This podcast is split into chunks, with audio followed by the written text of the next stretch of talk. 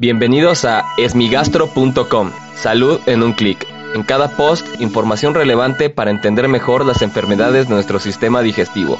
Bienvenidos. Hola, ¿qué tal? Soy Norberto Chávez y les doy la bienvenida a esmigastro.com.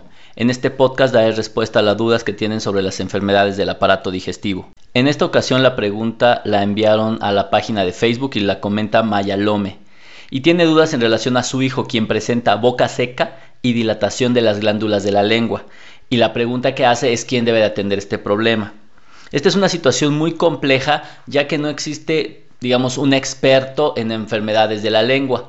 Al ser un órgano que participa en muchas funciones eh, que participa el aparato digestivo, la boca, el sabor, incluso el cerebro tiene una participación importante en las funciones de la lengua, pues no es fácil determinar quién es el mejor profesional de la salud que pueda atender este problema.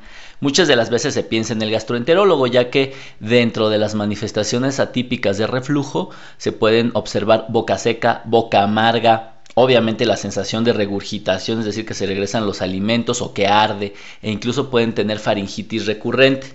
Pero la boca seca propiamente o las alteraciones en la forma de la lengua, la mayor parte de las ocasiones las debería de atender en primer lugar un odontólogo, ya que muchas de las alteraciones de las funciones de la lengua están relacionadas con enfermedades dentales o de las encías.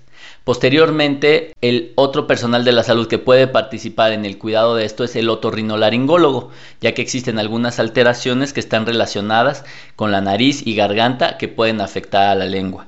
Y en último lugar podremos encontrar al gastroenterólogo y algunas otras especialidades, como incluso el dermatólogo que puede atender estas problemáticas. E incluso en ocasiones el neurólogo podría también atender este problema. Sin embargo, es un hecho que la lengua es un órgano que se encuentra mal estudiado y por ende no existe un especialista específico para estas alteraciones.